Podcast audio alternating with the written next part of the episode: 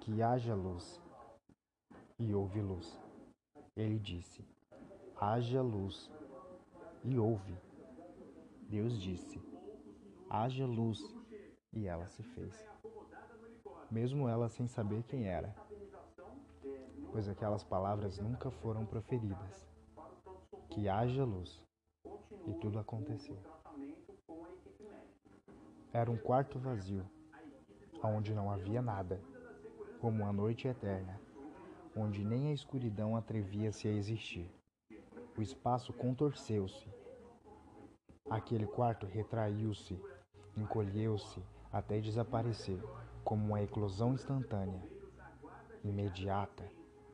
Logo em seguida, explodiu-se. A luz tomou conta de toda parte. Consigo trouxe as sombras, mas elas faziam parte da criação. Logo aquele quarto vazio se tornou a casa toda, mas a sua grandeza não afetava em nada tudo que existia lá fora. Aquele quarto, agora casa, foi selado para conter a sua expansão, separando-se de todo o resto. A luz era insuportável, comparava-se a quase 1% da luz daquele que o criou. Sua expansão durou uma era, uma era inteira, o que equivale a uma eternidade. Só então ele continuou seus trabalhos. Toda a criação daquele mundo selado no quarto durou seis eras, seis eternidades inteiras. Ao findar a sexta eternidade, ele descansou por uma eternidade inteira. Mas trabalhou em cada detalhe, com toda a perfeição. Ao fim, olhou tudo aquilo que havia feito e disse: Isso é bom. Ao fim do descanso, naquela sétima era, sentiu a necessidade de alguém para cuidar daquilo.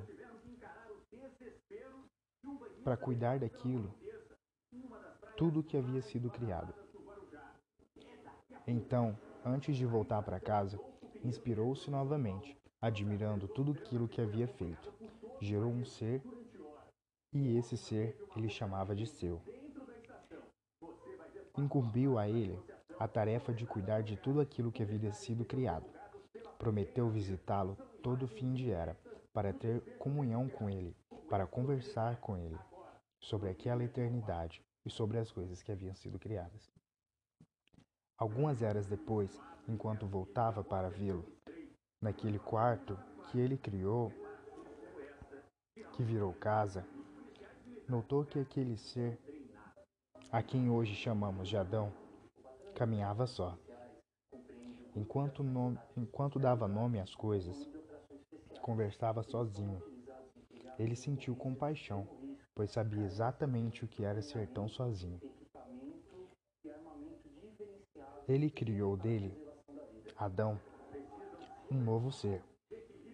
Esse ser hoje chamamos de Eva. Incumbiu a ele, Adão, a responsabilidade de cuidar daquele segundo ser, de explicar a ele todas as regras e como tudo ali funcionava. Aquele quarto chamamos de universo. As regras eram poucas, a maioria muito simples. Muitas eram as coisas a se fazer por ali, porém não existiam muitas obrigações uma regra era superior a todas as outras. No centro daquele universo existia um planeta, azul, luminoso, cintilante, preso a um sistema pequeno, pacato, um conjunto de nove irmãos. Naquele planeta haviam milhares de seres, criados todos com as suas próprias peculiaridades, distintos únicos e selvagens. Os seres viviam ali e eram únicos.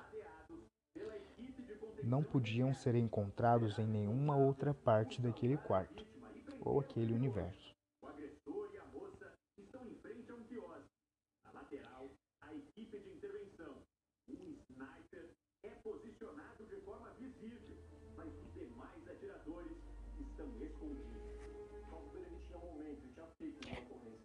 O universo identificamos como quarto, que retraiu-se no momento da criação da luz, expandiu-se até tornar-se a casa toda. Mas fora da casa, muita coisa existia. De todos os seres que podiam experienciar-se, estudar-se, descobrir sobre ele, sobre cada peculiaridade de sua vida, da vida de cada um deles, era possível admirá-los, de longe de perto. Porém, havia ali um animal de alma vazia, que vivia pelo próprio prazer e em função dele mesmo. Este, aquele ser cham chamado de Adão, nomeou homem. E nós? perguntou Eva. Qual é o nosso nome? Somos humanos, respondeu Adão, pois somos seres únicos.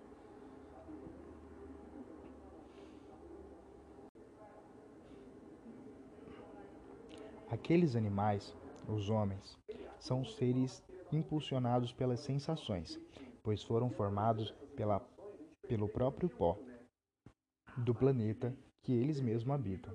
São orgulhosos, pois estão acima de todos os outros animais. São sensíveis às suas próprias sensações, sensações do próprio corpo.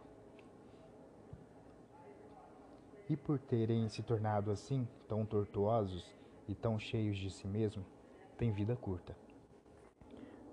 Todos os animais daquele planeta é permitido experienciar, viver, coabitar com eles, mas o homem não, porque o homem sabe o que é certo e o que é errado.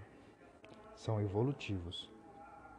Conhecem o que é bom e o que é ruim, mas indiferem, ignoram.